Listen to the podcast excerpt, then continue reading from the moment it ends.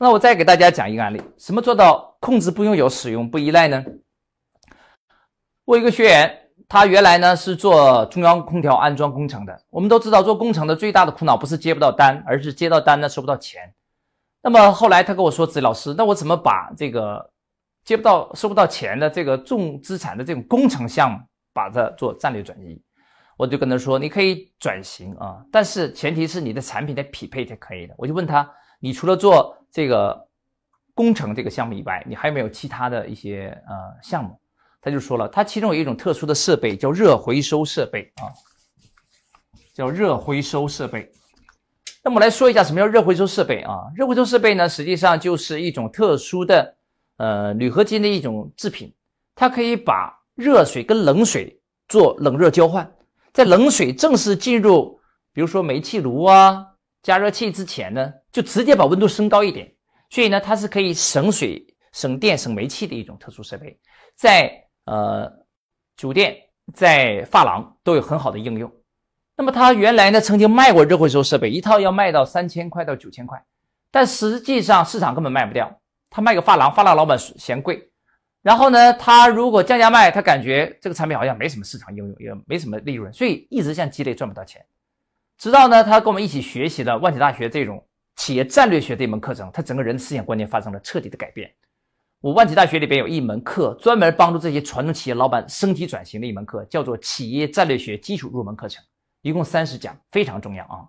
那么他就把这一套课程全部学完了，他整个思想观念就发生了一个巨大的改变。他在想，如果我卖都卖不掉，那我为什么不转一个思维呢？我把卖的思维转成送的思维。把拥有的思维改成控制的思维，不就完了吗？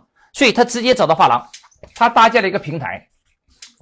他跟发廊老板说：“既然我这个设备可以帮你省百分之四十的煤气费，但是我一套三千块卖给你，可能你也心疼，不愿意买。那么今天我送给你，我们来签一个赠送协议。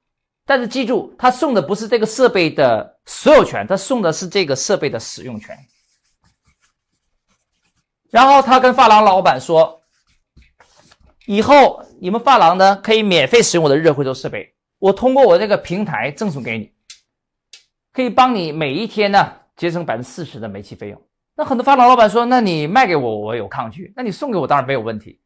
但是我的学员又跟这个发廊老板说，我送给你我会亏钱啊，这个生意一定不长久。要不然这样，我们做个简单的利益交换，不增加你一分钱成本，只要把你发廊的边缘的采购物资啊，你交给我就可以了。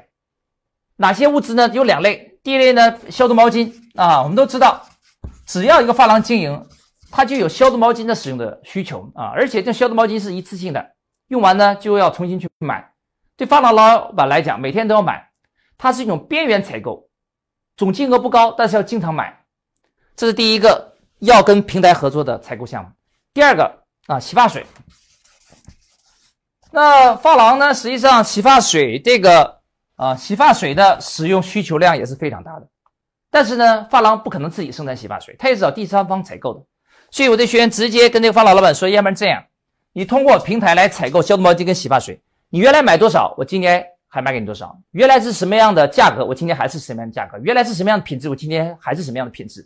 所以价格品质我跟你过去采购的渠道是一模一样，所以不增加你一分钱成本，我只是请你把采购渠道由别人转移到我这里来。”哎，很多发廊老板来讲，他没有任何障碍，因为这些不是他核心的采购项，不是他核心的成本，只是边缘采购，给谁买都是一样的。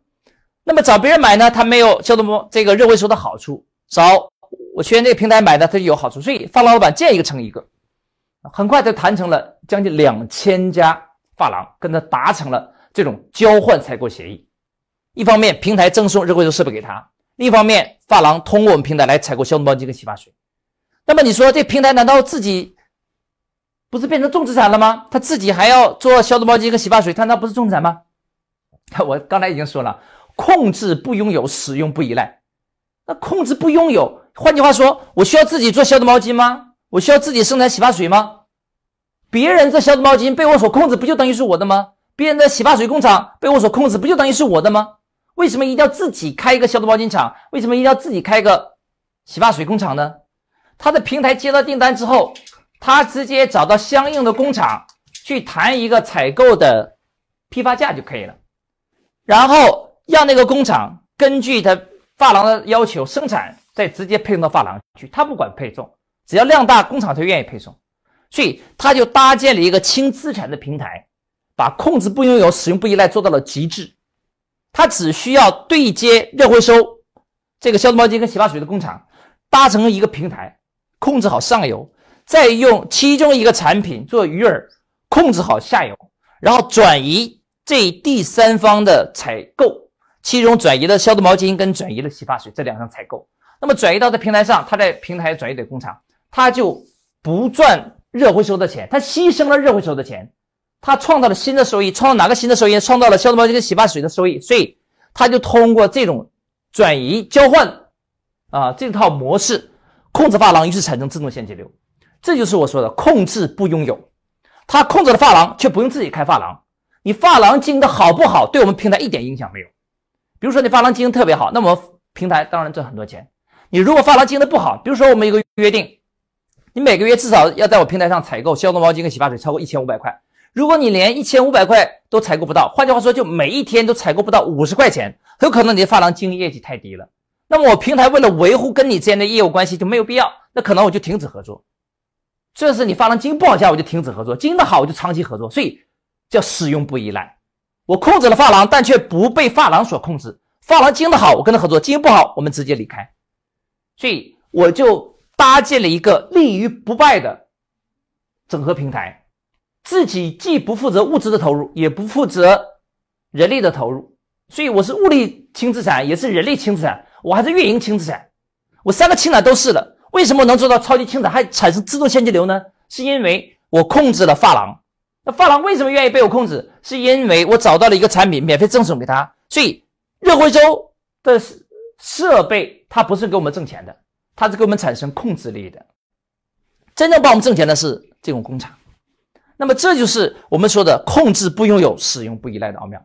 那么我我的这个学员他控制两千家发廊，平均每个发廊每天给他赚五十块钱啊，所以他每一天大量的现金流。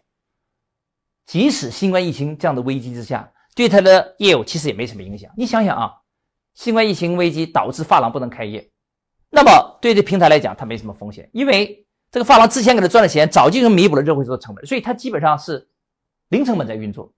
那么退一万步讲，工厂不能复工，那也是工厂的损失。我们平台又没有保证工厂要给他买多少物资，是发廊给我们钱，我们再把发廊钱转移一部分给工厂，所以我们从运转上是没有任何的风险的。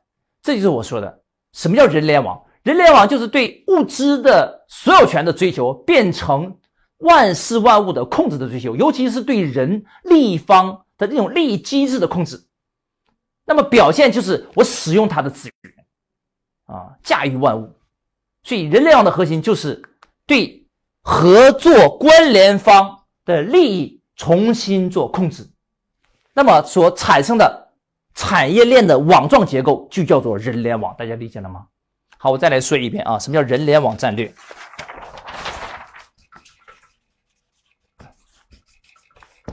它由对物的追求切换到对人的控制，它由所有权的追求变成对人利益的控制权。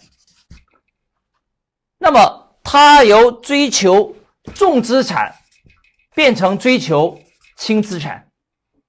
那么，这三种观念全部转移。搭建的一个产业链的整合系统，我们就称之为联网。什么联网？人联网。这就是人联网，就是用轻资产的方式，围绕产业链的上下游的参与者，实现一种控制系统。那么我们就称之为人联网。所以人联网一定就是轻资产的，物力轻资产、人力轻资产、运营轻资产。然后它一定是要具体控制相关的利益方的，然后它实现的不是所有权，而是控制权。控制权分很多种的啊，比如说我跟你签一个分红协议，这就是一种控制权；我跟你签一个代工协议，让你来负责给我生产，这也是一种控制。就好像刚才我们把热回收设备送给发廊，这也是一种控制，这就叫利益的控制。所以所谓的控制权。就是一种利益，我们要设计一种利益结构。对方为了获得这种利益，就不得不跟我们签一个协议，从而给我们产生稳定的交易。这所形成的产业链的上下游的完整的整个系统，我们称为人联网。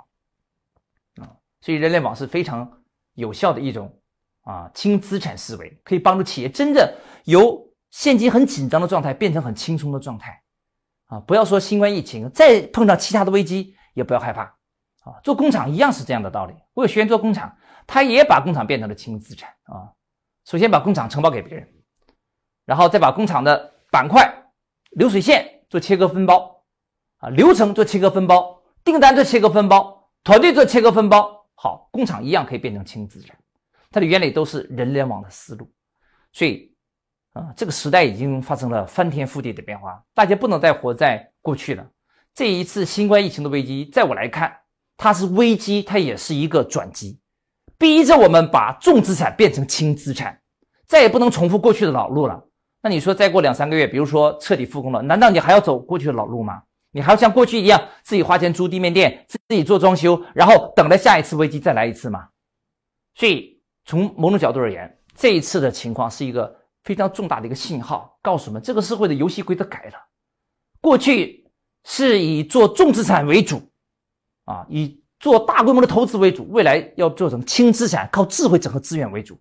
所以今天给大家一个定义啊，到底什么是企业家，什么是小老板？我给大家做一个区分呢。大家必须明白，我们的思维不升级，你的企业无法升级的。思维升级就是你的定义要升级。那企业家跟小老板有什么区别呢？小老板靠什么赚钱？小老板是靠。体力跟时间赚钱，他很辛苦的，所以他都靠体力跟时间赚钱呢，可以做的很辛苦。我学员在顺德开一个小加工厂，跟我说每天早上六点起床，十二点睡觉啊，坚持四五年。我说那你真的很勤奋呐，比我们一般的企业家勤奋很多。那我问他你赚了很多钱吗？他说我们做 LED 那种代工啊，好不容易生产出灯具来，只能赊给一些批发商。然后批发商呢，再卖给啊那个配套厂，所以他从配套厂收到钱之后才给我们结算。他们工厂是最先垫资，最后拿钱的，所以辛苦四五年下来，基本没挣到什么钱。这个工厂只能苦苦支撑。当时我听了，感觉也很哎呀，长叹一声啊，这是典型的靠体力跟时间赚钱。过去四五年都是这个样子。那我问他，那再过四五年，你感觉你会改变吗？他感觉自己也不会改变。所以我感觉，小老板能不能赚钱可以，但太辛苦了。这个时代已经不是过去那种靠体力、靠拼就能赚钱的时代。这个世界，这个行业竞争太激烈了，我就没有见过哪个行业没有竞争。所以竞争激烈就导致我们要有体力的竞争、时间的竞争，要变成智慧的竞争。所以什么是企业家？企业家不是靠体力跟时间挣钱的，企业家是靠智慧跟资源挣钱的。企业家靠智慧和资源。刚才我所讲那个餐饮连锁的那个案例，原来自己做咖啡厅，自己投资、自己经营、自己招聘、自己管理，是不是很累啊？做了七家就已经累得不行了。